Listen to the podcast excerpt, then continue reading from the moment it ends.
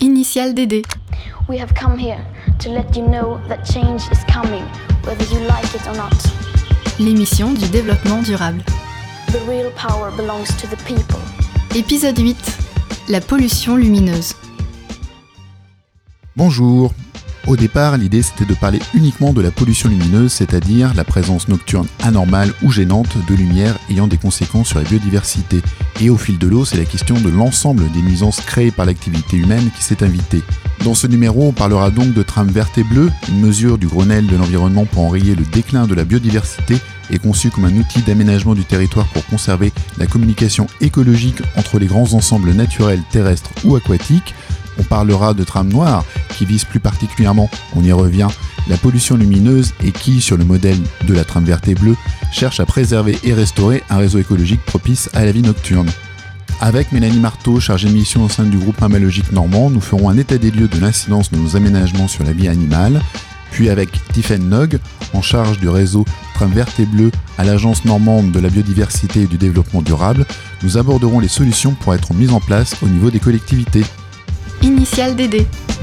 L'émission du développement durable. Et ma première invitée aujourd'hui est Mélanie Marteau, chargée de mission chiroptère pour le groupe Mammalogique Normand. Bonjour. Bonjour. On va parler aujourd'hui donc de trame noire et avant ça de trame verte et de trame bleue. On parle euh, des nuisances humaines sur euh, la, vie animale et euh, notamment sur les sur les mammifères puisque les mammifères vivent en tout cas en partie surtout la nuit. Donc le groupe mammalogique normand, vous faites tout un travail de veille par rapport à cette activité des mammifères sur le territoire et vous étudiez l'incidence des comportements humains sur sur la vie de ces animaux. Alors on n'étudie pas forcément l'incidence des comportements humains sur la vie des animaux, on va en fait recenser euh, la présence ou l'absence des mammifères sauvages de Normandie sur le territoire. Et on va avoir euh, tout un volet études scientifiques et euh, mise en place de mesures de protection, notamment sur les espèces protégées.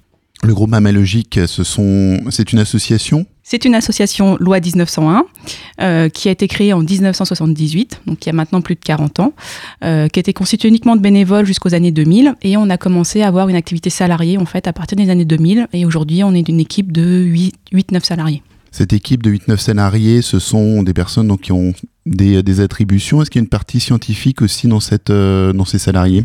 Oui, oui, complètement. Ça reste le cœur, euh, le cœur euh, du travail de l'association. Hein. Donc, on est euh, ce qu'on appelle chargé d'études ou chargé de mission. Donc, chargé d'études, ça va être des personnes qui font des inventaires naturalistes, qui vont justement aller sur le terrain, recenser la présence ou l'absence des mammifères sauvages.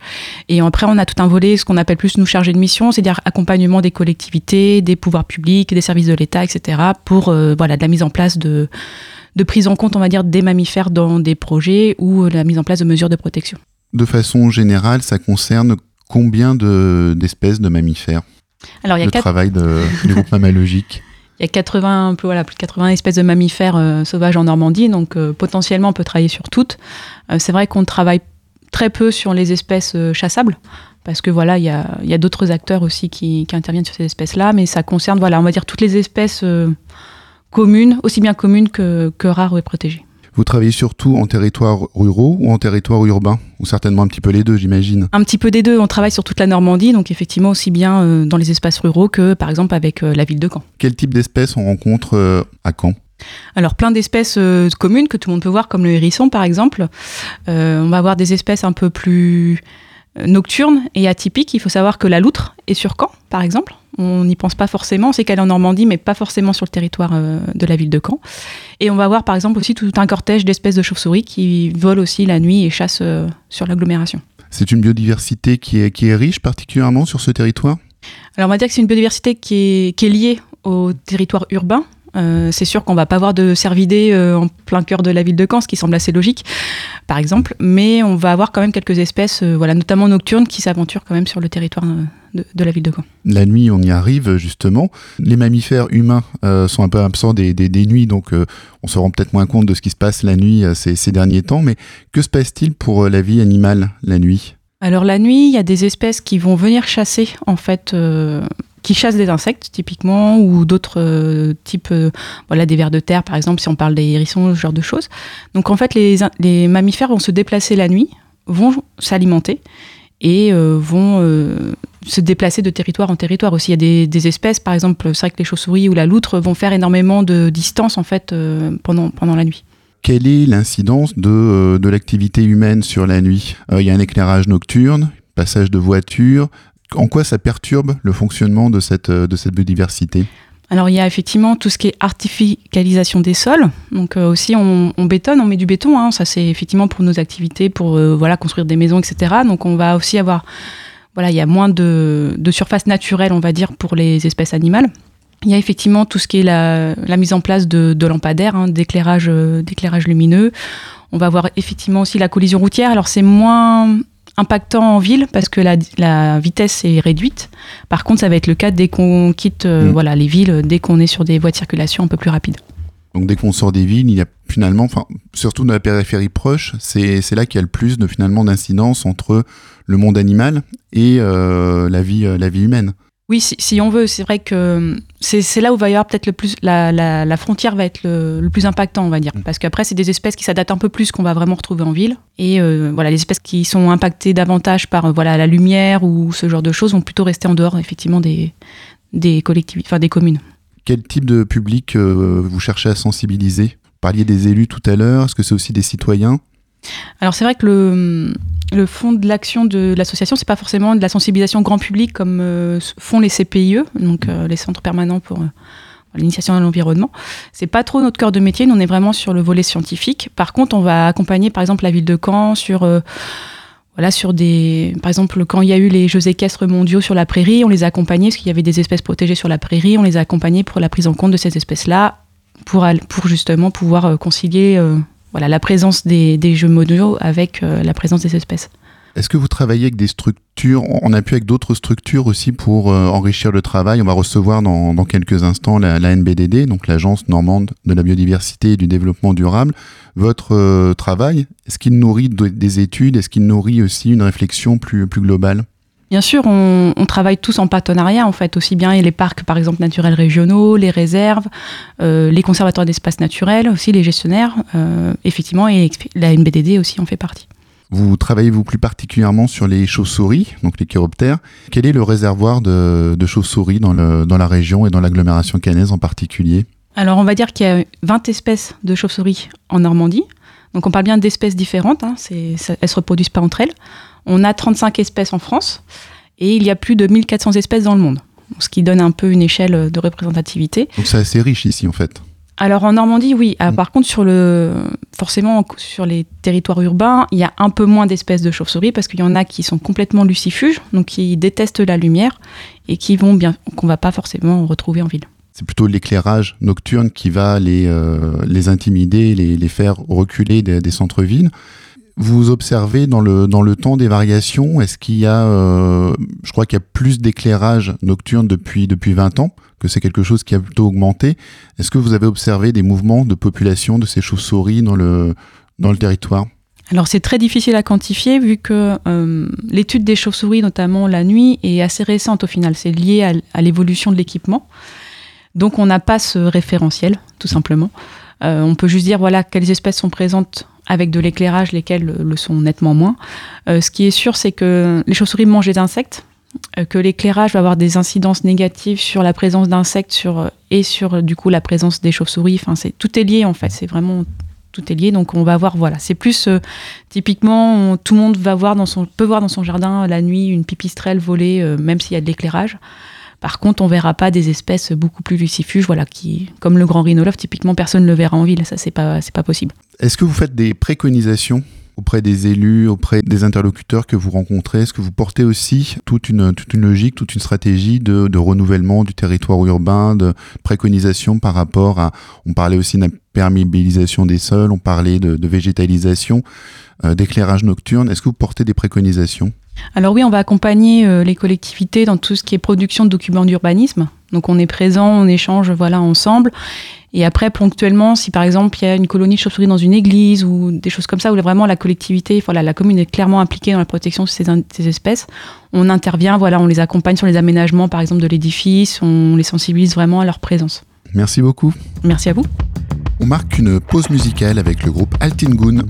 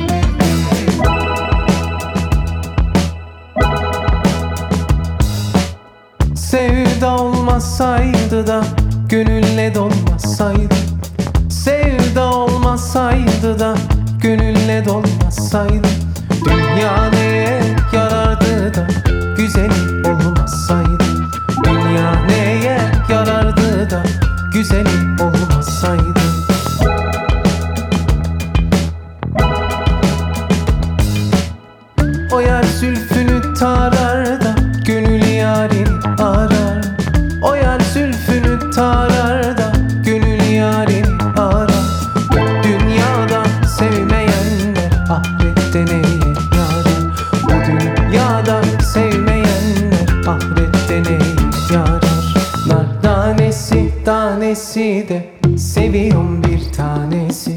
Güzellerin içinde de sevdiğim bir tanesi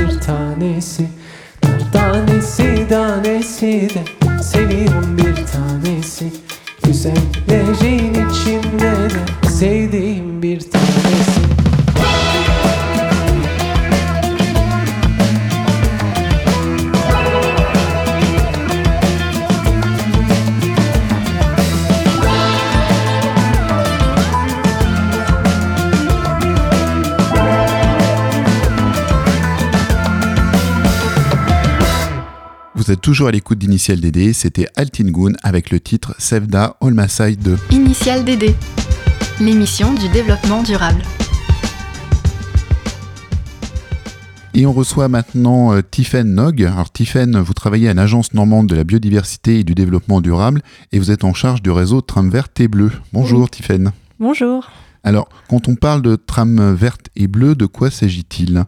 Alors en fait, euh, le, concept trame verte et bleue, elle est issue donc du Grenelle de l'environnement et euh, ça vise à restaurer les continuités écologiques. Alors en fait, qu'est-ce que c'est euh, ces continuités? Il faut imaginer un paysage où dedans il y a, de la flore, donc des végétaux, il y a de la faune, des animaux qui ont besoin de se déplacer pour pouvoir trouver à manger, se, trouver des partenaires pour se reproduire, euh, trouver des abris. Et euh, en même temps, il y a aussi des humains dans ce paysage qui, euh, bah, eux aussi, ont besoin de trouver à manger. Donc, on construit des zones commerciales qui, qui ont besoin de se déplacer. Donc, on construit des axes routiers, des voies de chemin de fer et des zones résidentielles pour se loger. Et donc, cette activité humaine, en fait, a morcelé, fragmenté ce paysage.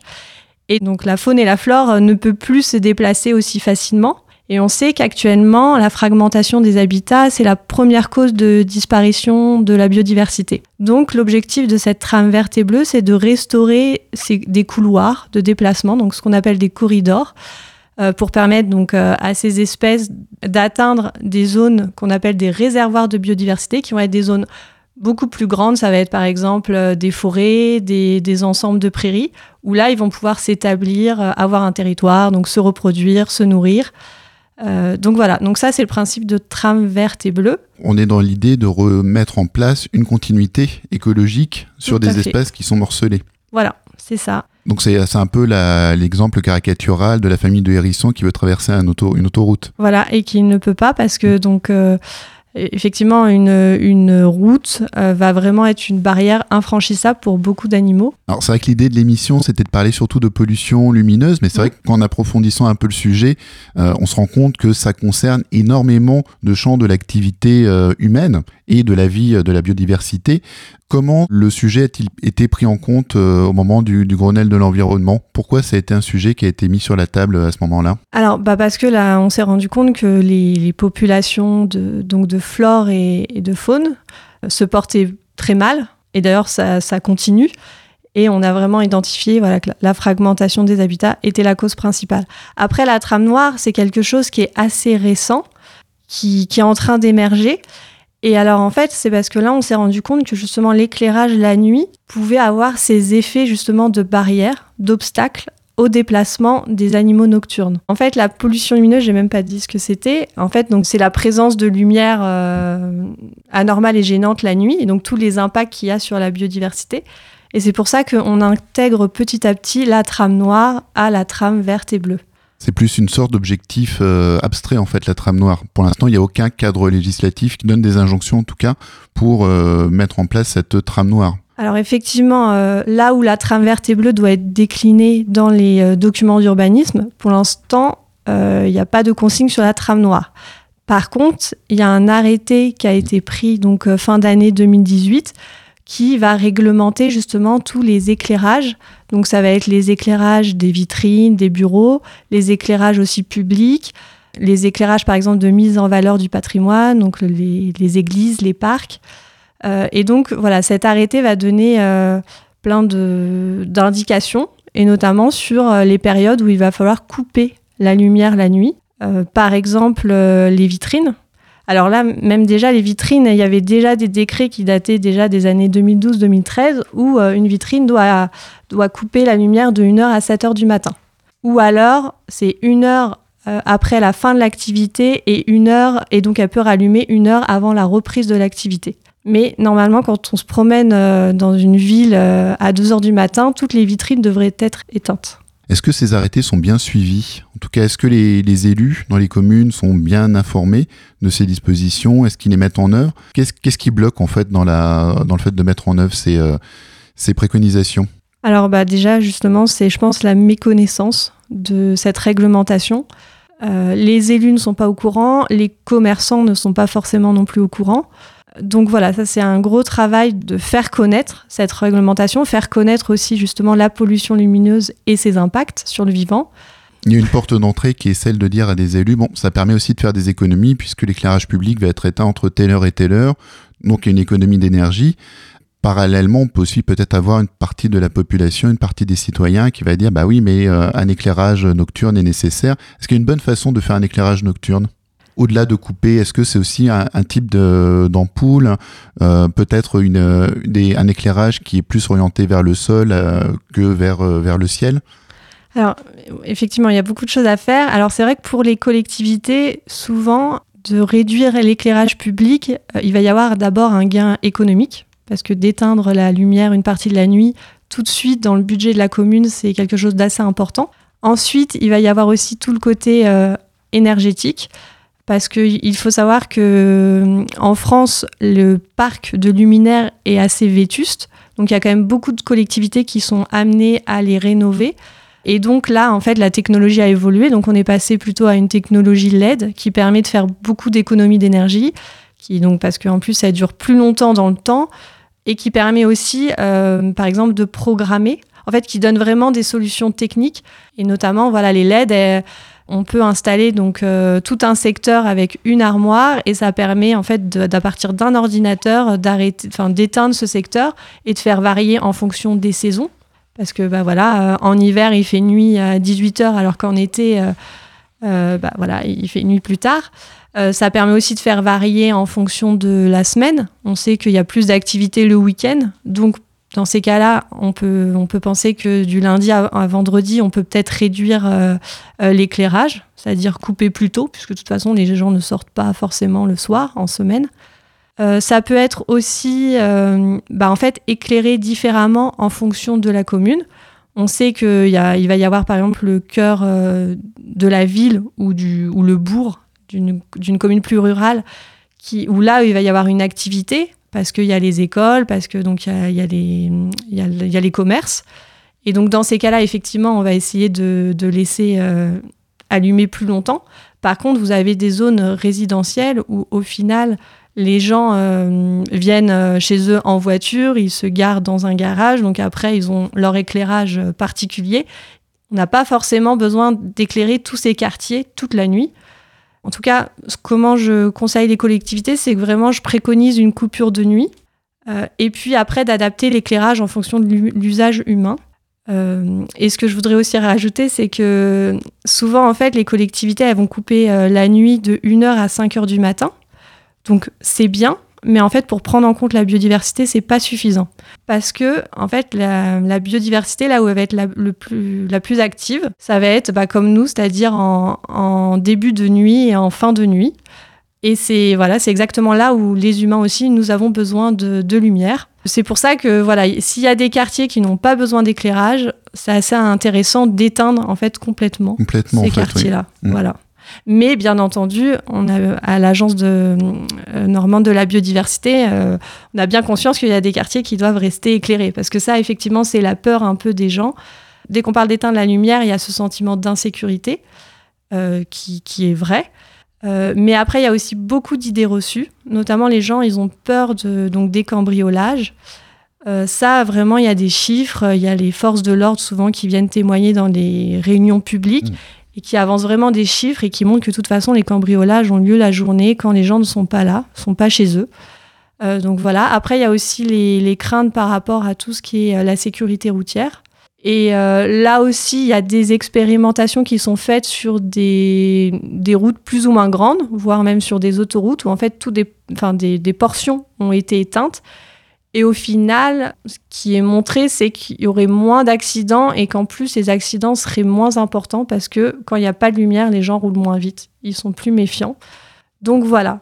Mais il y a toujours ce sentiment d'insécurité et alors ça, moi, je l'explique, c'est parce que justement, euh, bah, en tant qu'être humain, euh, on reste une espèce euh, diurne, c'est-à-dire qu'on a notre activité le jour et qu'on n'a pas des super adaptations la nuit. Donc la nuit, bah, bien sûr, on se sent moins à l'aise et plus en danger. On parlait tout de suite d'éclairage euh, nocturne et euh, concernant la trame verte et bleue, il ne s'agit pas seulement de ces questions de, luminosité, il s'agit également de questions d'aménagement du territoire. Donc c'est beaucoup plus large euh, pour aussi restaurer une continuité dans, la, dans la biodiversité.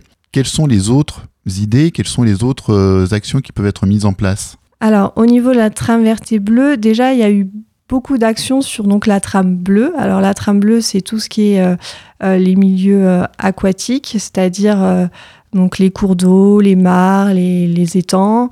Et donc là, ce qu'on a fait, c'est que, enfin, on continue à faire, c'est de supprimer tous les obstacles, c'est-à-dire les barrages, voilà, ou le, le, busage aussi de cours d'eau, pour justement restaurer cette continuité et donc permettre euh, aux espèces aquatiques de pouvoir se déplacer.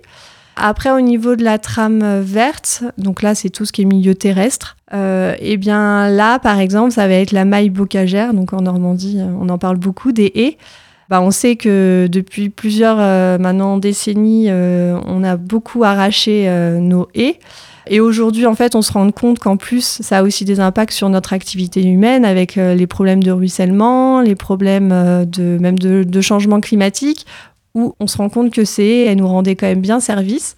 Donc voilà, donc ça va être restaurer justement cette maille bocagère en essayant de replanter des haies, préserver aussi ce qui existe encore, préserver euh, les, les, bois, les forêts, préserver les milieux aussi, enfin les prairies toutes ces zones qui sont des milieux euh, en fait où la, les animaux, où on va trouver aussi des, végétaux intéressants, plus que dans des milieux urbanisés ou des milieux plutôt de culture.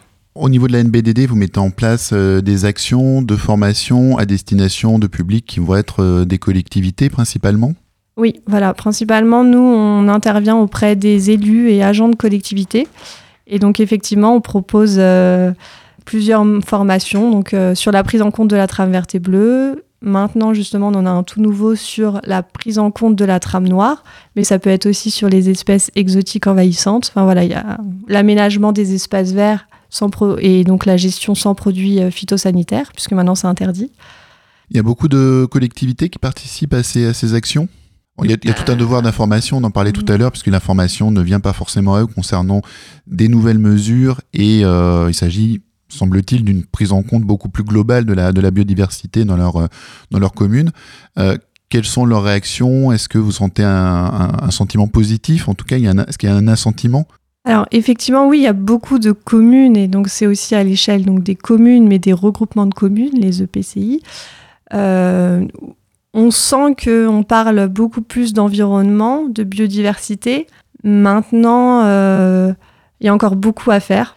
Et vraiment, en tout cas, moi, ce que j'essaye de faire, c'est euh, qu'en fait, les, les, élus prennent en compte la biodiversité en amont de leur projet. Parce que euh, bien souvent avant on construisait voilà une, une zone pavillonnaire. On, quand, ou voilà quand ils vont rénover leur éclairage public ils vont d'abord penser aux consommations énergétiques. Mais, à chaque, mais on ne pense jamais à la biodiversité. Alors que quoi qu'on fasse ça a un impact dessus. Et si on anticipait ça avant des fois, on pourrait très bien aménager tout en respectant euh, justement, euh, en tout cas en préservant la biodiversité locale. Sur le site de la NBDD, on trouve un petit guide concernant la trame verte et bleue.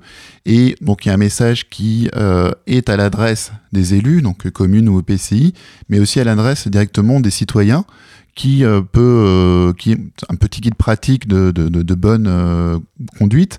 Par exemple, donc tailler, on parlait du taille de la, de la taille de haie, rendre une couture perméable pour la, pour la petite faune, ne pas tailler sa haie et les arbres du 1er avril au 31, au 31 juillet. Donc des exemples concrets en fait pour les, euh, les citoyens, les habitants d'une collectivité, ça s'adresse aussi à eux.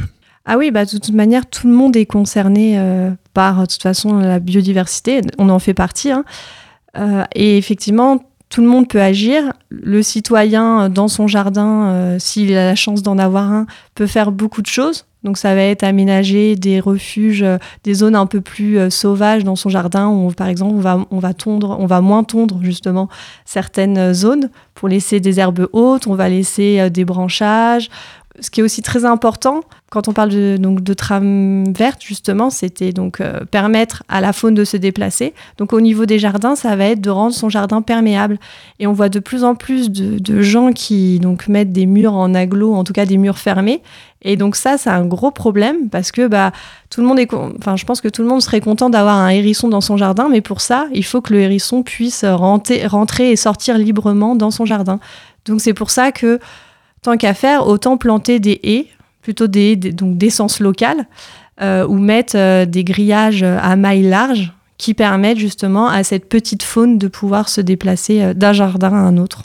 Dans le cadre de cette crise du Covid-19, est-ce qu'il y a eu un effet d'accélérateur ou au contraire de ralentissement de toute cette réflexion autour de la trame verte et bleue alors, au niveau de la pollution lumineuse, euh, je pense qu'il y a eu plutôt une incidence positive parce que ça a touché aussi bien des citoyens que des élus que de voir en fait que voilà tout le monde était confiné chez soi et de voir cette lumière qui reste allumée euh, et qui donc euh, n'a aucun intérêt. Je pense que ça a permis de sensibiliser plutôt positivement des personnes.